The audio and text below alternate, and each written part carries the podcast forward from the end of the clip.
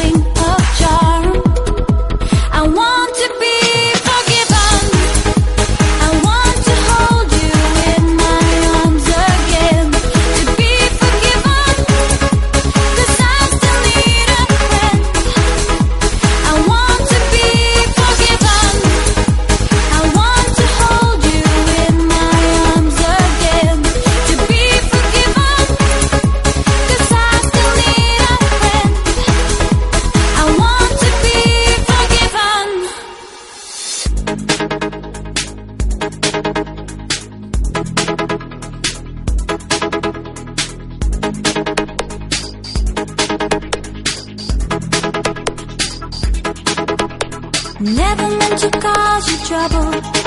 Never meant to do you harm. I was weak in my temptation's wing of charm. Never meant to cause you trouble. Never meant to do you harm. I was weak in my temptation's wing of charm. I want to be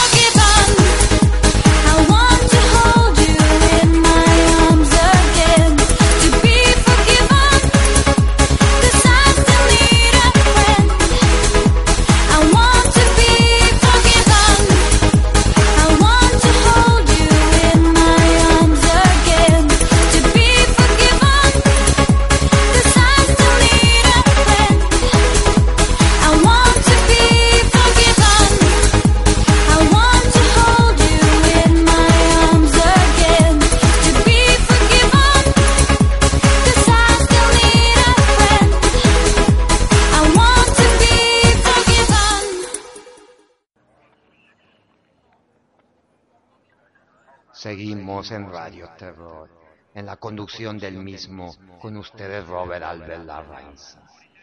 Ahora vamos a proceder al primer relato de esta madrugada, titulado La caja de Carmen.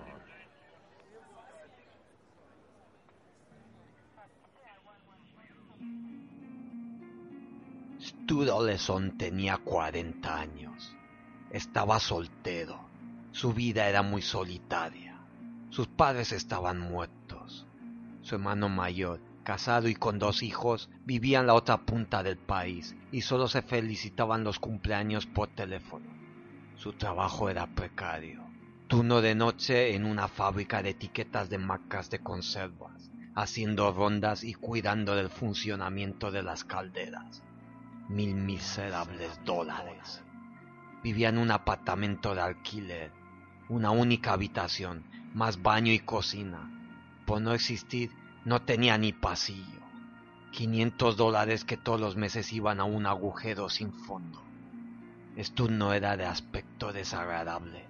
Es más, con buena ropa tenía cierto estilo, pero su nula confianza en sí mismo hacía que descuidara su apariencia. Esto, sumado a su bajo sueldo, tampoco le hacía poder permitirse un armario repleto de indumentarias de cierto realce en el diseño y la confección. En una de tantas noches, en pleno turno nocturno, sobre las tres de la mañana, empezó a sentir hambre. Normalmente traía preparada la cena, consistente en emparedados de sardinas en lata, algo de fruta y un zumo de un cuarto de litro. En esta ocasión le había sabido todo muy poco, y para reseñar ahora, las ganas de comer le estaban venciendo el ánimo. Obviamente, era una franja horaria donde incluso la comida a domicilio estaba cerrada. Aún así, se animó a ojear en el periódico en la sección de anuncios. Todos los locales trabajaban como mucho hasta la una de la noche. Frustrado, iba a arrugar las hojas de la prensa, cuando un anuncio ubicado en la penúltima página llamó su atención. Envío de pedidos de comida a cualquier hora de la madrugada ideal para los vigilantes, empleados de limpieza y cualquier trabajador del turno nocturno.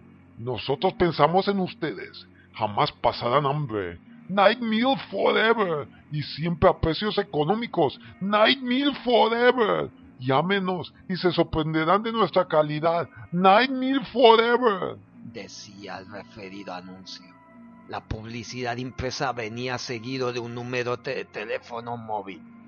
Stu no se lo pensó dos veces.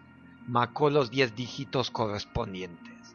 Después de cinco segundos de espera, una voz potente masculina la atendió desde el local de Night Meal Forever. Diga. Hola, esto llamaba para pedir algo de cena. Bien, esto es un local de comida rápida con servicio a domicilio. He visto uno de sus anuncios, pero no vienen los menús disponibles. Ni un problema. Yo mismo me ocupo de ponerle al día. Tenemos el menú carne para quienes quieran ese estilo de comida, el menú pescado en el mismo sentido y el menú verde para los vegetarianos.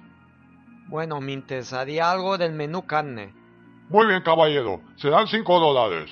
El repartidor llegará en menos de diez minutos a la fábrica Litopac.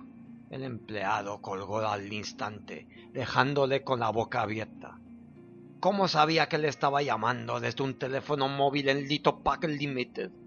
Y encima le enviaba un pedido sin especificar lo que en realidad él quería del menú carne. Era evidente que en cuanto acudiera al repartidor iba a rechazar el pedido.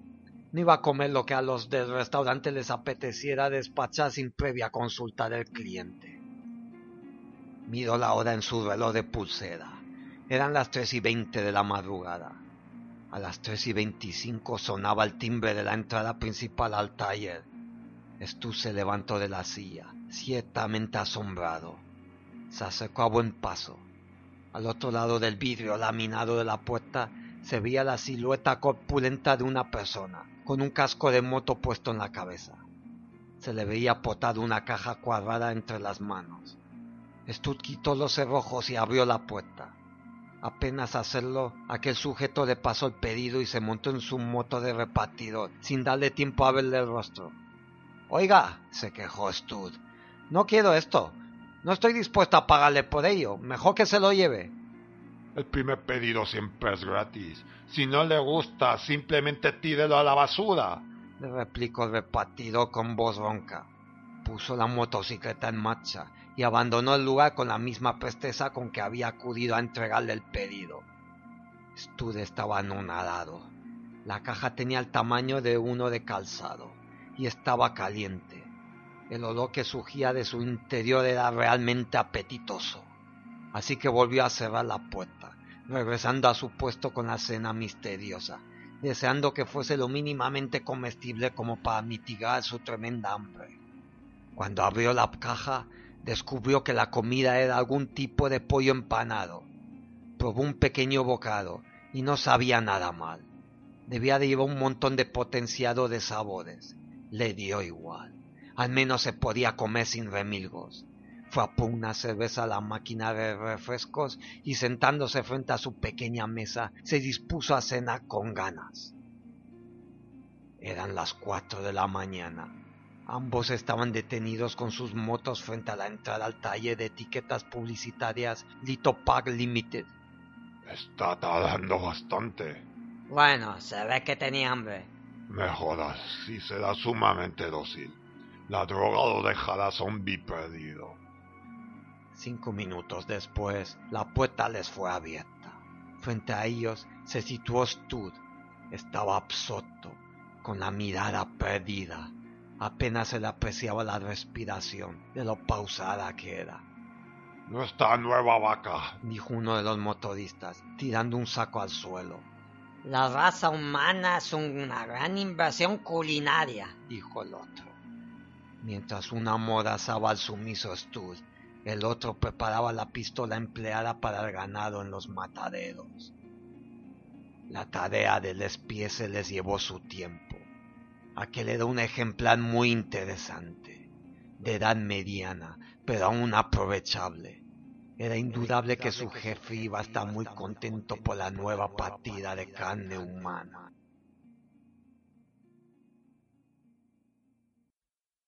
Noemi, in my dreams. And the moon will always smile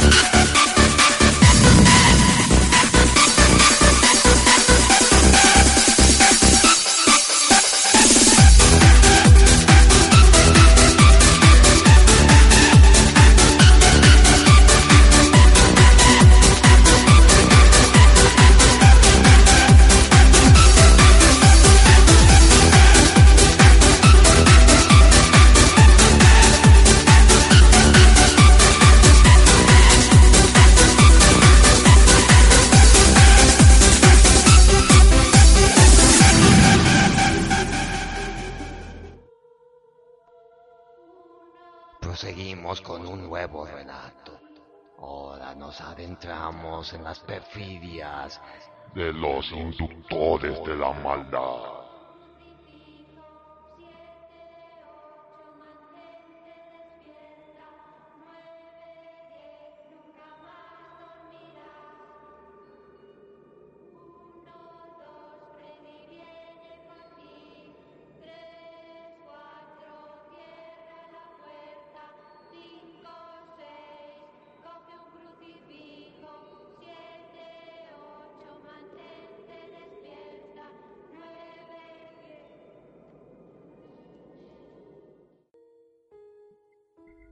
Aquellas dos figuras se mostraron ante los habitantes de aquella localidad en semejanza y parecido a ellos. Desde el primer momento, murmuraciones sin sentido surgieron conforme intentaban implicarse en la vida diaria del lugar elegido por un designio superior a sus verdaderos anhelos de antaño. Ambos fueron estigmatizados por los lugareños las burlas soterradas dejaron de ser tan evidentes hasta resurgir con breve pero infausta brutalidad.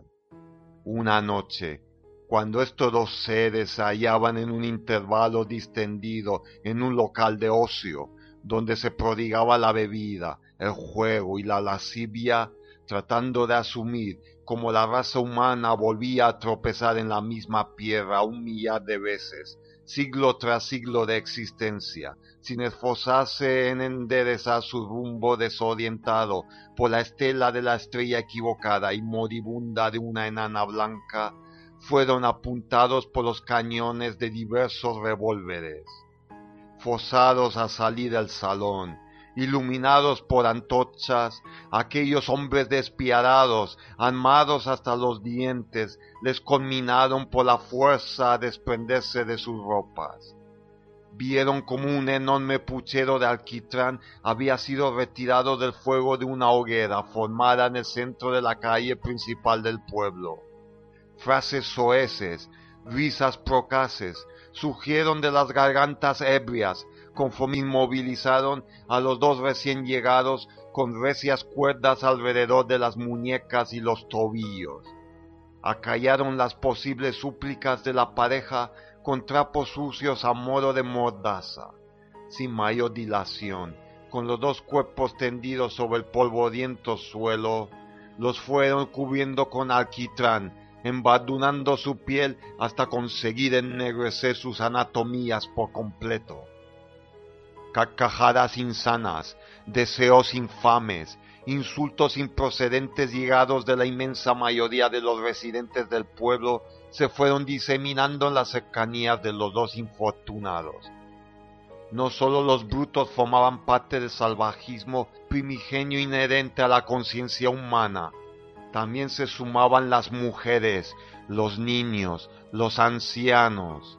Sin duda, tiempos difíciles en esa tierra de promisión que debiera de ser bendita por su juventud, pero cuyos colonizadores estaban mancillándola con su condición de usurpadores sin escrúpulos, arrebatándosela a las ancestrales tribus nativas amerindias, esquilmando sus riquezas y exterminando su medio de alimentación más natural, como lo era la de su sagrada casa de bisontes asentamientos creados desde la nada por el hombre blanco como ese insignificante pueblo, donde se estaba cometiendo una horrible tortura en contra de los dos forasteros de procedencia desconocida.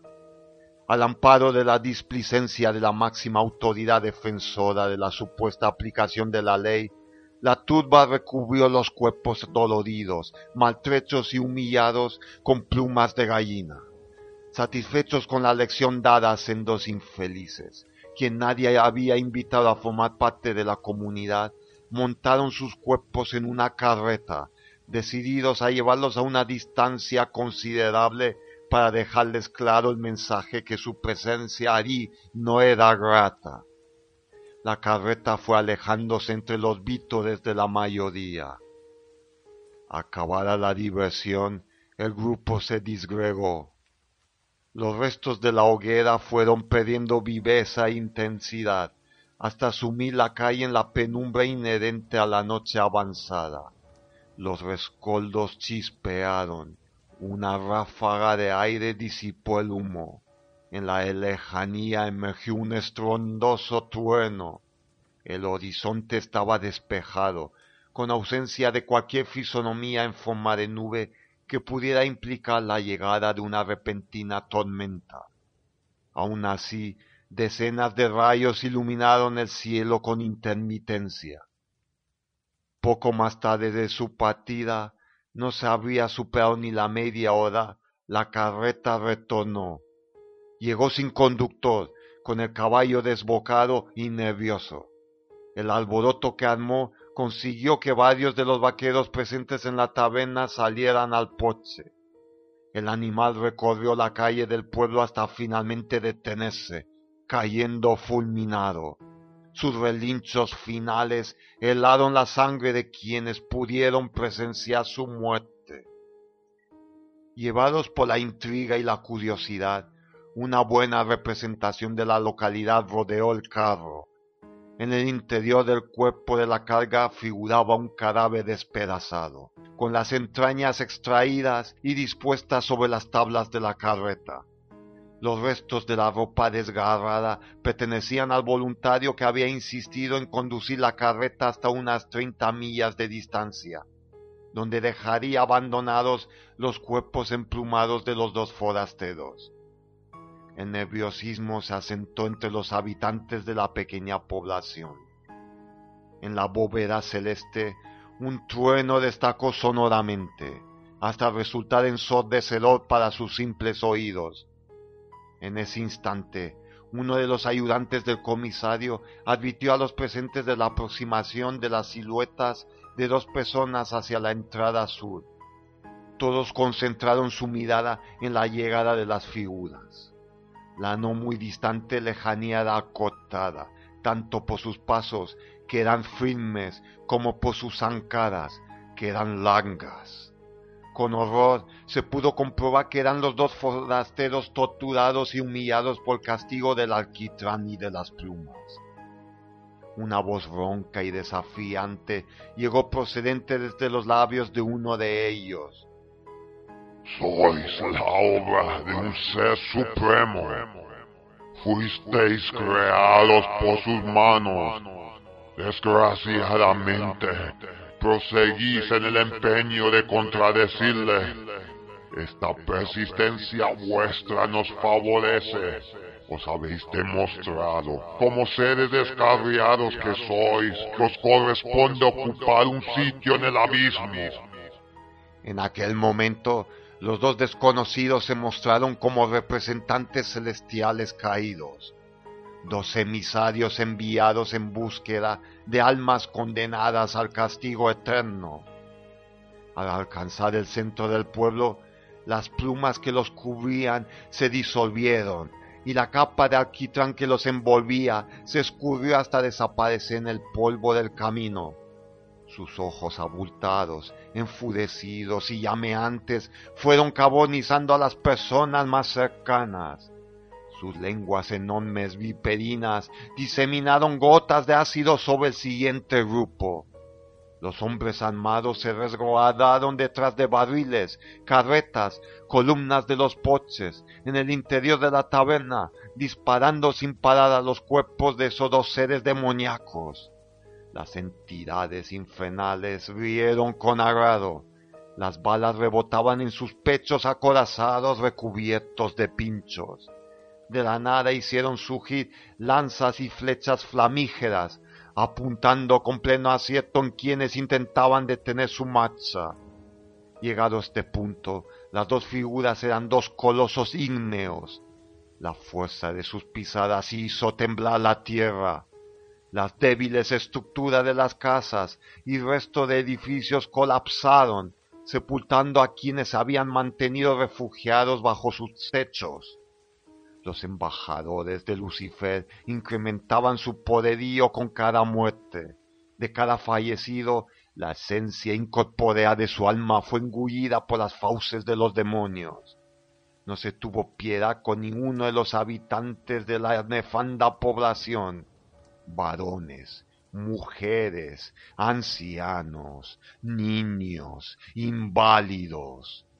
Todos fueron masacrados en pocos minutos. El pueblo fue arrasado y borrado del mapa. Cuando cumplieron con su cometido, se alejaron de las ruinas de lo que había sido un simple tosco esbozo de la brillante Gomorra antes de haber recibido el castigo divino por sus innumerables pecados. Finalizamos ya el programa de Radio Terror en Ahora 3J Radio con el tema de SAS Adelante, con el que incentivamos a la horda de zombies ocultos en las tinieblas de la noche. Oye, piensa en tu futuro. No pierdas más tiempo. ¿Por qué? Porque la vida es corta. Déjame en paz, déjame solo. Yo vivo hoy, no miro para atrás. Pero piensa, es muy importante mirar para adelante, para adelante, para adelante, para adelante.